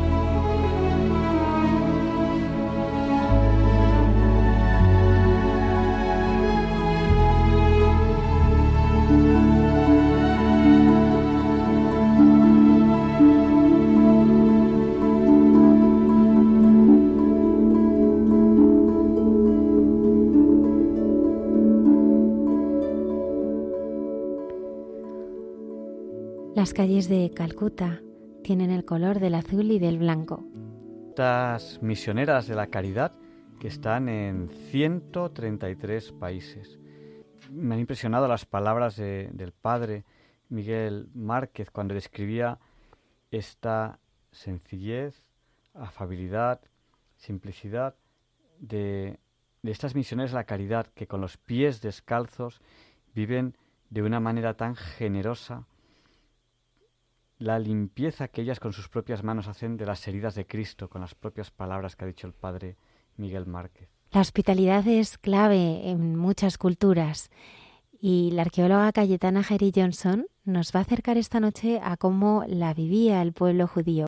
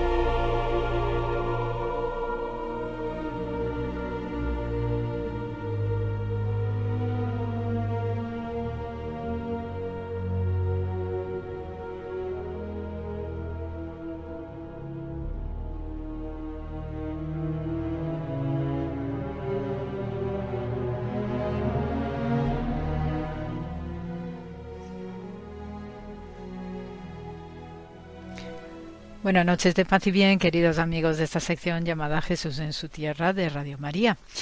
Y, bien, eh, esta semana, pues en todas las eh, lecturas bíblicas que estamos teniendo en nuestra liturgia diaria y semanal, pues eh, me llama especialmente la atención el tono parabólico que está teniendo Jesús de Nazaret en su ministerio, predicación y sobre todo una elevadísima pedagogía en estas pequeñas historias que conocemos con el nombre de parábolas, pero que sirve y sigue fielmente lo que es el típico discurso de la exégesis eh, judía y la exégesis empleada por los rabinos a través de estos eh, micro relatos ¿no? que sirve para que también eh, la gente sencilla pues pueda captar ¿no? determinados eh, sentidos ¿no? que tiene la conducta moral y ética de las de los ciudadanos ¿no? de los de los gentes ¿no? que tienen una vida sencilla en el plano cotidiano y en este sentido los relatos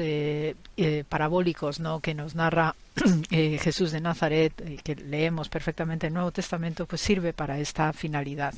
En este sentido, desde el punto de vista de la exégesis judía, pues conocemos como el estilo hagádico de hacer esta pedagogía de manera sumamente creativa también y muy sencilla, pues para que eh, todo el mundo pueda captar las ideas esenciales. Entonces, en esta dirección, pues tenemos este esta pequeña historia, ¿no?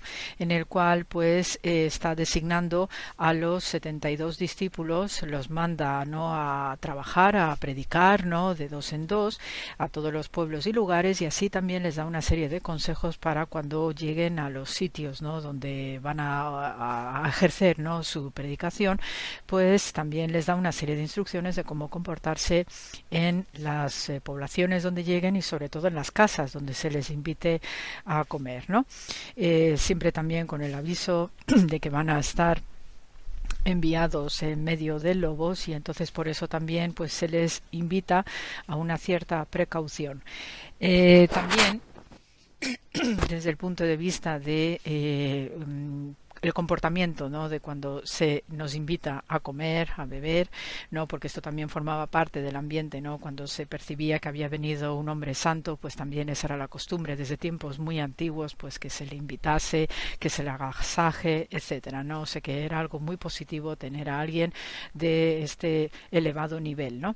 Entonces, en este sentido, pues podemos leer que eh, pues se aconseja ¿no? cuando entre en una casa pues se diga que la paz reine en esta casa y si hay gente amante de la paz el deseo de paz de vosotros se cumplirá y si no no se cumplirá quedaos en esa casa coman y beban y bebed de lo que de lo que tengan y Así pues va haciendo este tipo de consejos que nos lleva directamente a lo que es el concepto de hospitalidad en el mundo judío.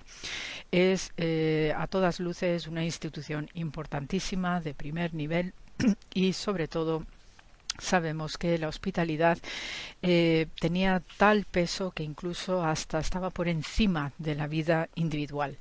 Eh, ejemplos paradigmáticos pues tenemos a lo largo del Antiguo Testamento y esto forma parte también de la tradición y del mundo ¿no? que está viviendo Jesús de Nazaret y por ejemplo pues eh, nos viene a la mente las primeras referencias sobre todo con Abraham, ¿no? cuando está con ese está sentado ¿no? a la puerta de su eh, jaima, de su tienda, y ve a esos tres visitantes que le vienen de, por el camino, y entonces inmediatamente Abraham sale ¿no? y se postra delante de ellos eh, a unos cuantos metros ¿no? de la entrada de su tienda. Esto es uno de los principales eh, componentes ¿no? de lo que es la norma de hospitalidad, puesto que cuando se detecta que alguien viene de lejos, pues inmediatamente hay una preocupación porque esa persona no pase de largo por mi casa.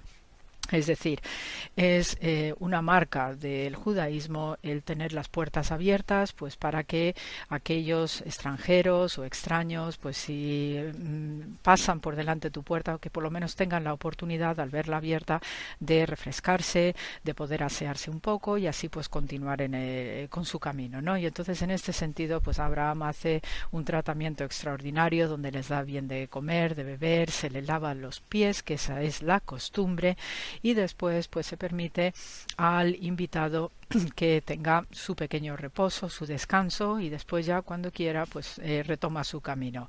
Y en este sentido el anfitrión también eh, se tiene establecido que le acompañe o por lo menos mande a un siervo que acompañe a esa persona unos cuantos eh, metros o incluso se llega a tres kilómetros según lo establecido pues para que no sufra ningún percance o peligros del camino o se vaya a perder. Y esto especialmente en este episodio de Abraham pues era altamente aconsejado y aconsejable porque eh, al vivir ¿no? como nómada pues tenía ciertos riesgos ¿no? en este mundo itinerante donde podía eh, esos viajeros pues enfrentarse a algunos peligros em, también pues tenemos más ejemplos bíblicos acerca de la hospitalidad ¿no? como el episodio de Rahab que esconde ¿no? a los espías que eh, en Jericó y entonces gracias a esta acogida pues ayuda efectivamente a la toma de la ciudad a la entrada ¿no? de los israelitas del éxodo a, la, Canaán y esto también la conlleva a convertirse en madre de Israel. Desde luego ya a todas luces el tratamiento entre el anfitrión y el invitado o los invitados pues eran muy muy exquisitos y entre las obligaciones del anfitrión, pues es esto, ¿no? Es darle de comer, darle de beber, lavarle los pies y también se atiende al animal que lleva este invitado y se le refresca y se le da el mismo tratamiento digno, ¿no? Pues para que el animal después pueda seguir haciendo su función de porteador y de carga para ese viajero. Eh, también las mujeres son una parte importantísima en todo este momento de, de invitación, de comida, de manjares, etcétera, porque donde el pater familias, ¿no? el jefe de casa, pues es el que está obligado a distribuir el pan entre los invitados a la mesa, son ellas las mujeres las que están pendientes de que el invitado esté particularmente bien, que tenga las ropas limpias también si es necesario, pues igualmente se le cede algún tipo de muda, ¿no? Para que tenga ropa de repuesto. Después también vigilan de cerca que los platos estén en condiciones, que haya también un servicio adecuado todo muy puesto y sobre todo la mesa pues se engalana de una manera especial porque el tratamiento no de recibir a un invitado y sobre todo cuando eso no son conocidos no en esta confianza que se suele tener con los que van de camino pues se sigue también lo que eh, a la luz del mandato bíblico del Levítico pues eh, se estipula no de tratar con sumo cuidado no porque hay que recordar que también vosotros Israel pues fuisteis extraños en una tierra extraña. Luego pues a propósito de lo que leíamos con Jesús pues precisamente no el invitado también tenía una serie de obligaciones con su anfitrión y sobre todo con la casa que le acoge y también su comportamiento debe ser exquisito. En el Talmud pues leemos que hay determinados comentarios acerca de los invitados eh, desagradecidos y también pues se hace una serie de amonestaciones, pero por lo general el tono era muy amable y habitualmente pues incluso hasta hoy en las en el Shabbat o en la Pascua judía es habitual y es aconsejable tener extranjeros en tu mesa, ¿ok? O sea que esto no solamente la hospitalidad se aplica a los judíos, sino que también se hace extensivo a todo extraño que pase por tu puerta. Y en este sentido, en la Pascua judía especialmente, y porque lo he vivido, pues se tienen abiertas las casas de par en par y cualquiera que pase delante, pues se le invita a tomar alguna cosita o incluso a compartir con ellos lo que es el ceder de Pascua también, pues a raíz de lo que leemos en este pasaje del Evangelio, pues una de las eh, la bendición que hace el invitado, ¿eh?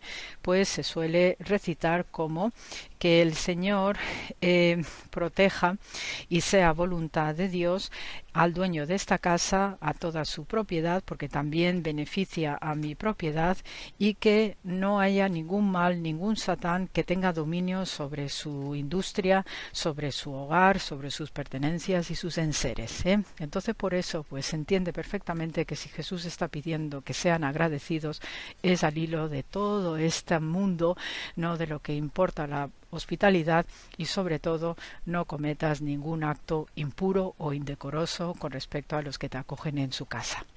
Así que amigos, aquí va pues la grabación de esta noche y de hoy con muchísimo amor. Gracias por la escucha y hasta la semana que viene.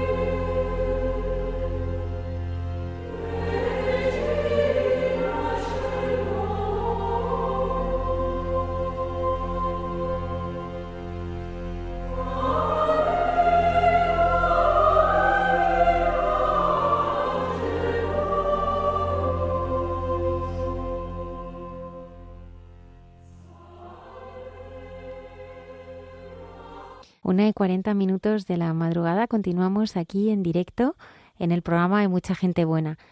Eh, la hermana Carmen y José Manuel esta noche hablarán en Entre tú y yo de San Juan Pablo II.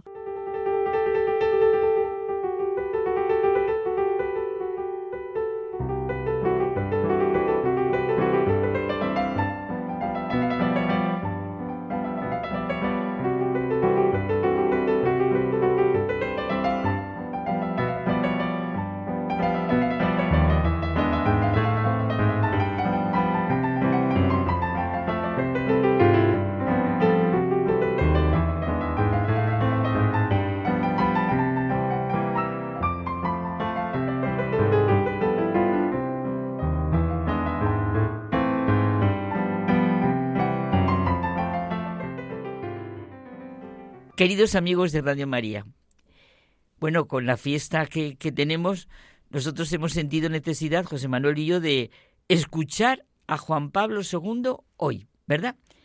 Hoy, escuchando a Juan Pablo II. Creo que muchos de nosotros, cuando recordamos a San Juan Pablo II, podemos contar anécdotas, pero vamos, enormes. La conocidísima exclamación, Juan Pablo II, te quiere todo el mundo. Bueno, hay un libro con ese título del sacerdote José Gabriel Vera. Y pienso en las primeras palabras de Juan Pablo II. No temáis, abrid más todavía, abrid de par en par las puertas a Cristo. Eso es lo que necesitamos todos, absolutamente todos, abrir las puertas a quien es nuestro camino, nuestra verdad y nuestra vida. Y, es que esto tiene que ser en nuestra vida tan cotidiano como el pan que comemos. ¿eh? Y pienso, esas fueron las primeras palabras.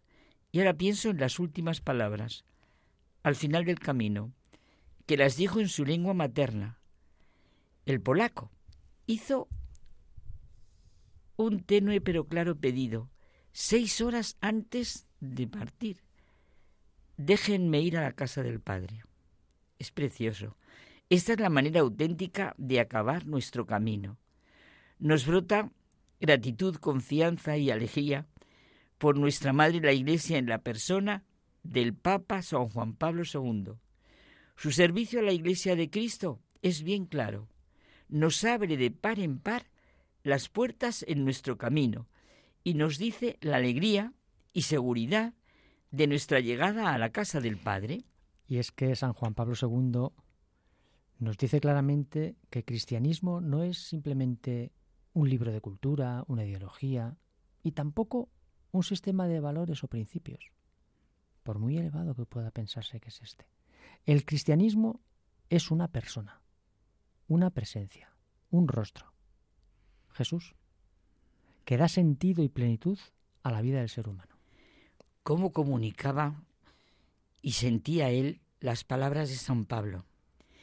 ¿Qué abismo de riqueza es la sabiduría y ciencia de Dios?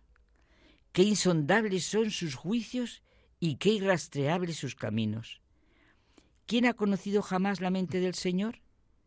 ¿Quién ha sido su consejero? ¿Quién le ha dado primero para que Él le devuelva? Él es origen, camino y término de todo. A Él la gloria por los siglos. Nuestro corazón se alegra y ensancha al pensar en nuestro interior el abismo de riqueza, que es la sabiduría y ciencia de Dios. La verdadera sabiduría y ciencia. ¿Quién le ha dado primero para que Él devuelva? Él es el origen, camino y término de todo. Nada necesitamos tanto los hombres como la divina misericordia, su amor que nos eleva por encima de nuestras debilidades. ¿Cómo escuchamos hoy su convencimiento de que donde se respete la vida y la dignidad del hombre, se necesita el amor misericordioso de Dios, a cuya luz se manifiesta el inexpresable valor de todo ser humano. Necesitamos oírlo hoy, Dios mío. Se necesita la misericordia divina para hacer que toda injusticia en el mundo termine con el resplandor de la verdad. Y es que, en este sentido, San Juan Pablo II se reveló ante muchas cosas porque estaba convencido de que la vida humana y su dignidad no podían ser violadas en ninguna circunstancia. Durante todo su pontificado, centró a la Iglesia en Cristo, el Redentor del hombre, y nos mostró el camino hacia una auténtica y verdadera antropología. Eso es. Y en este camino, para un cristiano, para una persona que cree realmente en Jesucristo, Hijo de Dios encarnado en el seno de María, es imposible sentir a Cristo Redentor y no sentir a la Madre. Conocimos, bueno, lo conocemos y hemos repetido mucho, el lema de San Juan Pablo II, totus tus. Su amor por la Virgen fue sin límites. nunca dejó ocasión para hablar de María. Bueno, recordamos la conocidísima encíclica Redentoris Mater y muchísimas homilías y discursos. Por ejemplo, en una de sus oraciones exclama, es preciosa esta exclamación, ¿eh? Tú eres el esplendor que no ensombrece la luz de Cristo, porque vives en Él y para Él. Tú eres la Inmaculada. Eres transparencia y plenitud de gracia. Y todo esto, digamos que tuvo su broche cuando casi al final de su pontificado celebró el año del Rosario, que tuvo tantos frutos ¿no? de devoción y de renovación de la Iglesia. Claro, y gracias a él, bueno, es que esto es una necesidad de, gratitud y de gracias. Los misterios de luz que completan los tradicionales momentos de la infancia, pasión y gloria de Cristo, con otros igualmente importantes de la vida pública. Al igual que su vida, todas las aportaciones clave de Juan Pablo II para el pensamiento de la Iglesia se fundamentaron en la más simple y antigua confesión de la fe cristiana. Su primera encíclica comienza con una afirmación definitivamente moderna y contundente de esta antigua fe. Jesucristo, el Redentor del hombre, es el centro de del universo y de la historia. La sociedad no se cura mediante el mercado, que subordinan el bien de la persona a las funciones del mecanismo social. Se cura por medio del Hijo unigénito de Dios, que nació de María hace dos milenios para convertirse en nuestro, nuestro compañero, en el camino de la vida y mostrarnos el amor del Padre. Y es que estamos llenos de ideologías destructivas que no comprenden a la persona humana. San Juan Pablo II estaba convencido, por la propia experiencia de todo lo que él pasó, de que el misterio del hombre sólo se esclarece en el misterio del Verbo encarnado, que manifiesta quién es plenamente el hombre y le descubre, le descubre la sublimidad de su vocación. Sí, lo que estamos tratando es importantísimo, importantísimo hoy para lo que es verdaderamente la humanidad del hombre. Nos dio una verdadera teología del amor humano.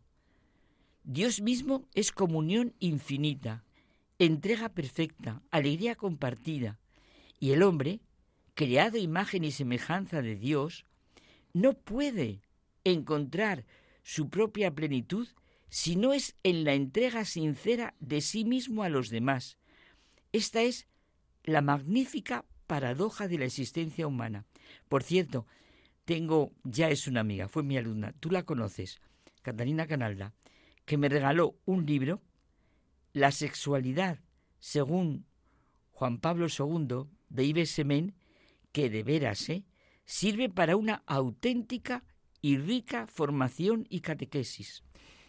Y ya por ir terminando, yo creo que podemos decir que San Juan Pablo II es sin duda una de las voces proféticas al proclamar la dignidad inviolable de toda vida humana, nacidos o no nacidos, pobres o ricos, sanos o enfermos, oprimidos o libres qué ganas de que esto se oyera en el mundo entero.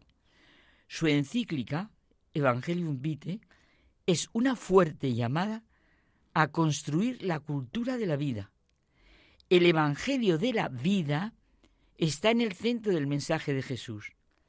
El Evangelio del amor de Dios al hombre, el Evangelio de la dignidad de la persona y el Evangelio de la vida son un único e indivisible evangélico.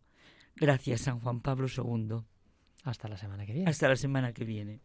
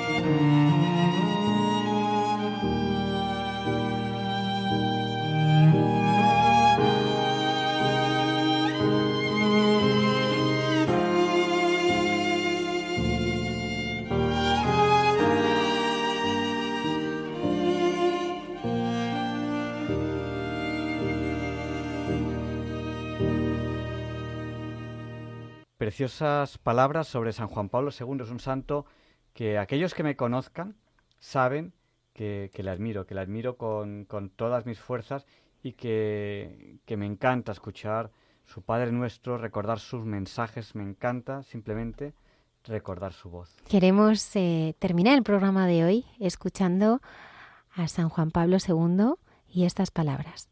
No tengáis miedo de mirarlo a Él. Mirad al Señor. ¿Qué veis? ¿Es solo un hombre sabio? No. Es más de eso. ¿Qué es? ¿Es un profeta? Sí. Pero es más aún. Es un reformador social. Mucho más que un reformador. Mucho más.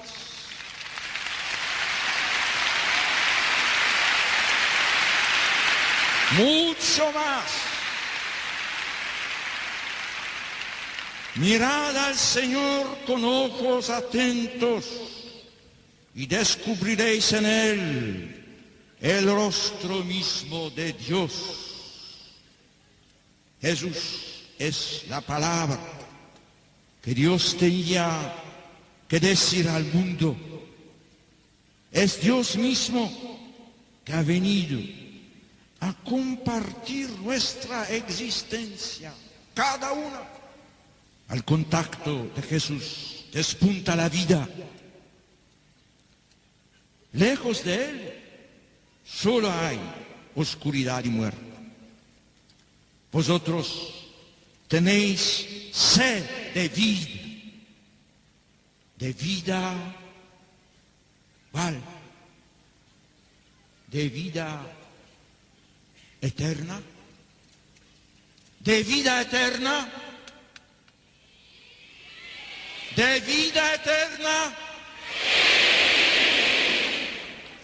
Buscadla y aladla, aliadla, en quien no solo da la vida, sino en quien es la vida misma.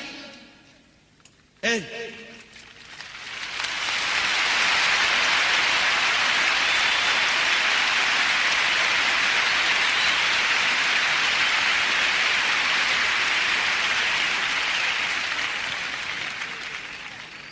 Este es, amigos míos, el mensaje de vida que el Papa quiere transmitir a los jóvenes chilenos.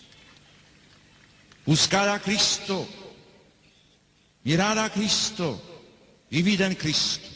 Este es mi mensaje.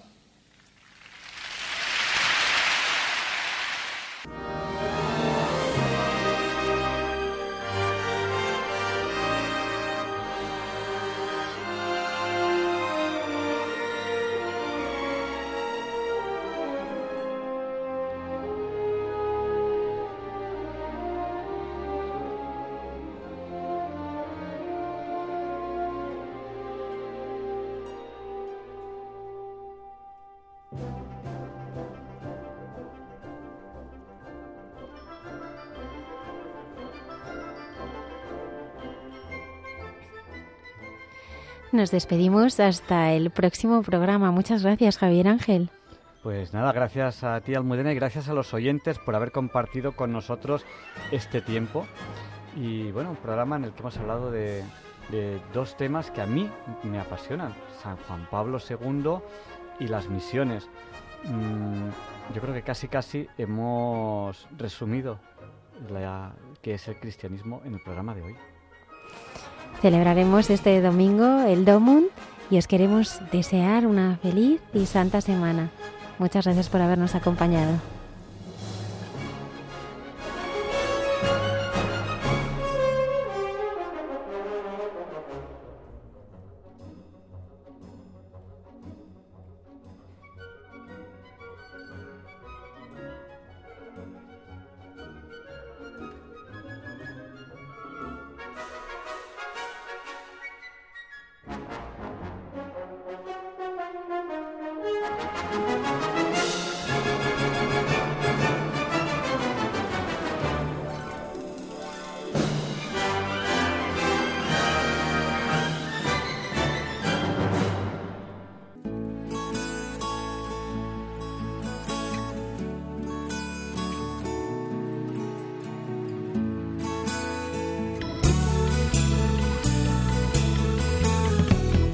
Han escuchado en Radio María Hay mucha gente buena, un programa dirigido por Almudena Delgado.